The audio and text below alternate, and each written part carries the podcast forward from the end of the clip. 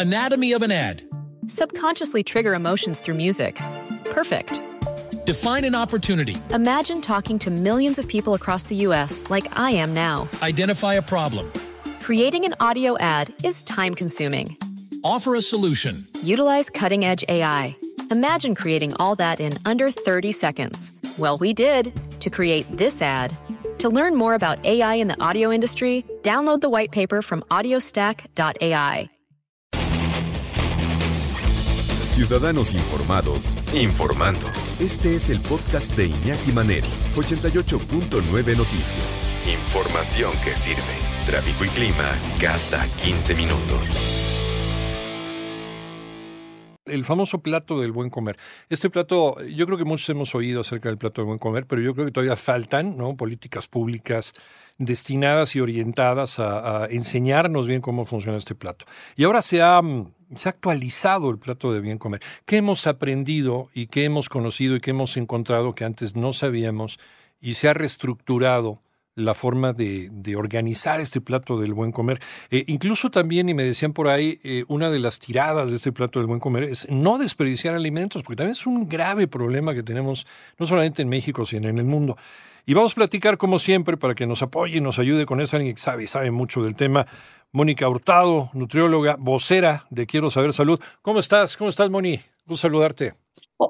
Hola, querido Iñaki, muy bien, muchas gracias. Y bueno, pues también saludos a todo tu auditorio que seguramente ya van manejando en el tráfico o están preparando la comida. Y esta información justo es la que necesitamos. ¿Qué debo de modificar a partir de una guía de alimentación como es esta, el plato del bien comer?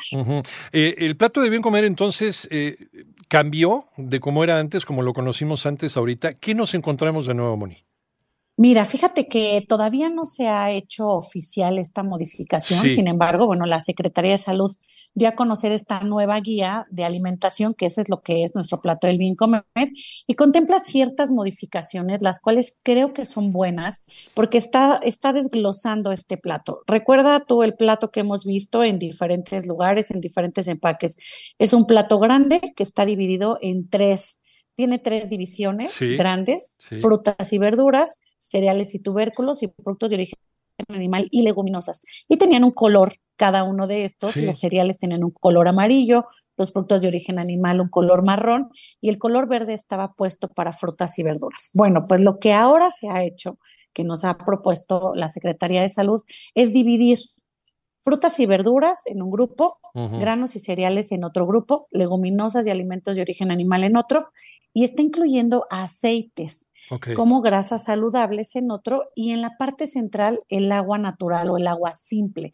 Eso es muy bueno porque pues eh, teóricamente nosotros al momento de visualizar algo, esa imagen te la tienes que quedar para después poder llevarla todos los días en tu casa, en el desayuno, en la comida y en la cena. Esa es, la principal característica de esta nueva modificación que está proponiendo la Secretaría de Salud.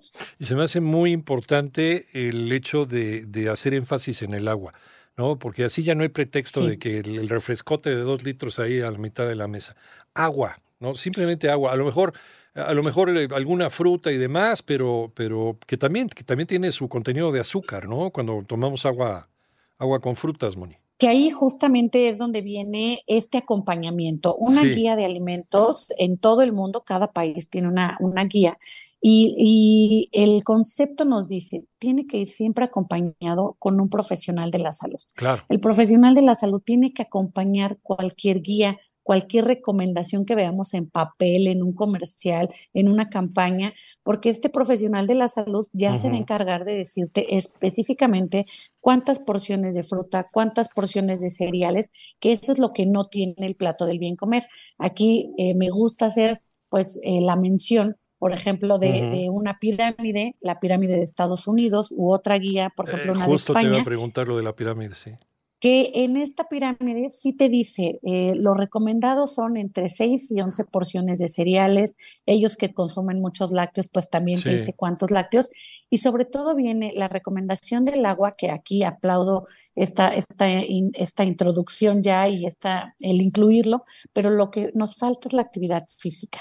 La pirámide de Estados Unidos sí te dice, la actividad física tiene que estar presente todos los días, porque tiene que existir ese equilibrio, ¿no? La alimentación sin ejercicio no tenemos beneficio. Entonces, sí tiene que ir acompañado con un profesional que te diga cuánto, cómo y también dónde consumirlo, ¿no?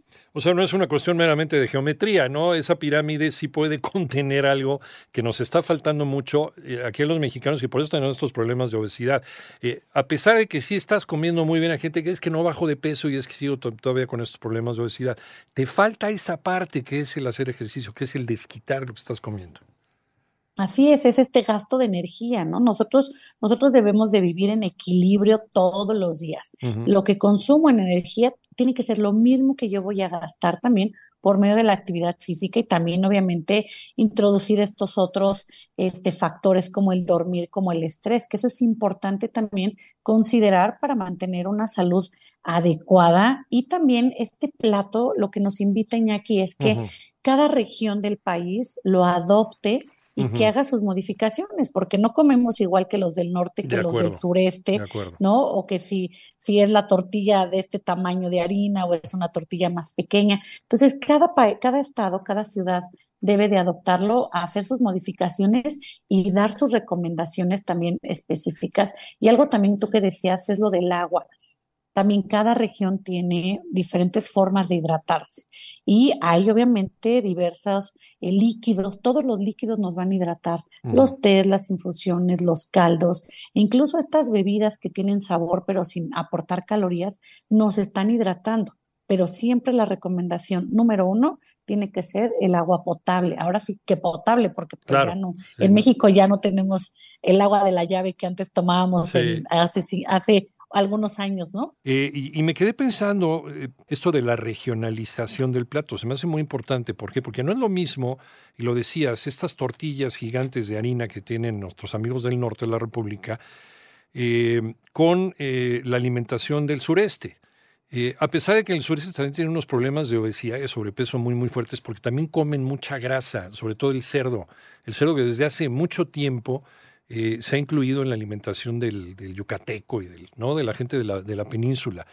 Eh, los, eh, los amigos del norte, pues sí, estas tortillas, estas tortillas sobaqueras, las gigantes de, de, trigo, pero también con mucha carne, ¿no? Y poca verdura. Entonces, de acuerdo con las necesidades de cada, de cada región, es como se debe de ir adaptando el plato, Moni.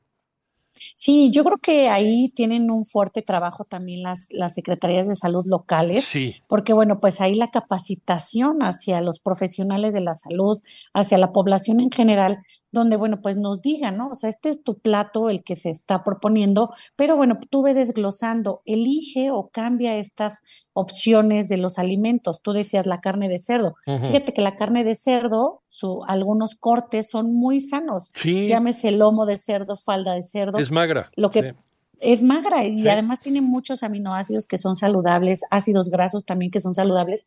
Sin embargo, nuestra, nuestra manía de, querer comer todo grasoso, todo salado, todo azucarado, nos hace llevar al pobre puerquito a freírlo en el caso y comernos, comernos entonces estas carnitas. A diferencia de si haces, a mí me encanta hacer un lomito solamente horneado con un poquito de hierbas y sabe delicioso. Pero el punto está entonces también en educar a la población, en darle opciones de consumo. Por eso también aplaudo que en el plato del bien comer eh, estén proponiendo esta parte de grasas, están desglosando. Es importante consumir grasas, Iñaki, pero grasas saludables, provenientes pues de los cacahuates, las nueces, las almendras, pero también hay que ver el acceso, ¿no? Hoy comprarte 100 gramos de almendras, pues te va a salir en 30 pesos.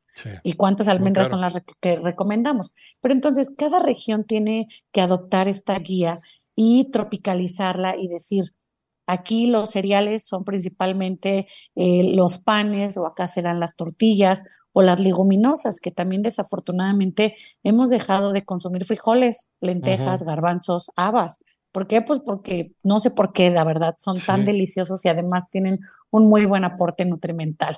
Eh, creo que, que en conclusión siempre será tener una dieta variada, una dieta equilibrada y que nos acompañemos con este profesional de la salud que aunque somos pocos, pero pues siempre estamos dispuestos a, orientar a la población. Estaba yo pensando también en la disponibilidad de tiempo de la gente para poder cocinar. Ahorita que mencionabas lo de las habas, lo de las lentejas, los frijoles, se llevan cierto tiempo para, para la cocción. Entonces hay gente, y ahora ya, ya no está la persona que antes hacía de comer, que por lo general era la mujer, ¿no? Y que se quedaba al, cuidado y al control de la casa, por eso le llamaban ama de casa. Ahora la mujer ya se ha unido al, aparato productivo nacional, ya tiene que comer para poder pues echar la mano en la economía familiar y ya no hay tiempo de cocinar ese tipo de cosas tan ricas, Moni. Sí, fíjate que ese es un, un, factor que se debe de considerar, porque de pronto también eh, yo, es una de las críticas que de pronto hacemos a las recomendaciones, que te dicen es que come todo casi casi del huerto. Pues espérate, ¿a qué hora? Una, no tengo un huerto en mi azotea porque mi azotea tengo. Número dos, no me da tiempo de preparar. Y número tres, el acceso económico también a los alimentos. Entonces, hoy la población te dice, quiero algo rápido algo que no sea tan caro y que obviamente me nutra. Entonces, ahí damos estas otras opciones. Por ejemplo, las verduras congeladas. Es una opción, las frutas congeladas va a ser otra opción porque de nada sirve que vayamos al tianguis, compremos nuestras frutas y verduras de temporada si las voy a dejar ahí en el, en el anaquel, en el refrigerador y no voy a tener tiempo para prepararlas. O bien también nosotros desde Quiero Saber Salud siempre les decimos, dedícate un día a la semana a hacer tu preparación. Entonces a lo mejor metes todas las verduras en una olla y haces sopa de verduras. Y a lo mejor haces picadillo y entonces vas a tener una proteína de origen animal y vas a tener verduras también. Y lo guardas. siempre les digo, lo guardas en el refri en un topper y de ahí vas sacando. Claro, también ahí tienes que ir rompiendo ciertos prejuicios de que algunas personas dicen, yo no como dos veces el mismo guisado. Pues ni modo, si no tienes tiempo vas a tener que hacer eso, porque si no vas a estar comiendo quesadillas todos los días y también va a ser monótono y además vas a gastar más fuera de casa. Entonces, se tienen que dar muchas opciones de consumo, no solamente enfocarnos en cubrir estas recomendaciones de que todo tiene que ser natural y nada tiene que ser procesado tenemos que hacer una combinación de esto bajo el rol y el esquema que tenemos hoy en día en México tan acelerado. Ahora, eh, ¿se ha satanizado, Moni, te lo pregunto, con estos famosos sellos en las papitas, en los chicharrones y demás, y en los pastelitos? Eh, ¿No podemos darnos un premio una vez a la semana con este tipo de cosas, por mucho sello que tenga? Mira, fíjate que también cuando hablamos de orientación alimentaria, hablamos de aquellos alimentos y productos que son de momento. Y de momento llámese un pastel, o sea, para tu cumpleaños quieres festejar, entonces, pues este pastel tiene cinco sellos, bueno, pero va a ser un, un momento especial nada más. Y vámonos enfocándonos a la porción, ¿ok? Entonces, se vale una rebanada, ahí siempre le decimos, si estás en control de peso, pues que esta rebanada no sea más del grosor de dos dedos. Y también se vale tomarte a lo mejor una bebida que dices, hoy me la quiero tomar, voy a equilibrar los otros alimentos o voy a tomar el café sin azúcar porque quiero esta bebida que sí tiene azúcar. Entonces, todo tiene que caber en tu dieta que sea variada, porque eh, hablábamos el otro día, prohibir no es la solución, Iñaki. Sí, la solución está en orientar y en educar de manera adecuada y con un consumo responsable. Eh, Mónica Hurtado, nutrióloga, posera de Quiero Saber Salud, eh, ¿en dónde te podemos encontrar y dónde podemos eh, seguir los pasos a este nuevo plato del buen comer, Moni? Mira, nos pueden encontrar en todas las redes sociales como Quiero Saber Salud. Allí mismo en nuestras redes sociales van a encontrar alguna información sobre este plato. Les vamos a estar compartiendo que aunque les digo todavía no es oficial, ya se hizo la propuesta, ya se hizo el lanzamiento. Entonces, ahí para que ustedes ubiquen el plato y estas recomendaciones de las que hoy estoy hablando con ustedes. Moni, te agradecemos muchísimo como siempre. Gracias, muchas gracias Moni.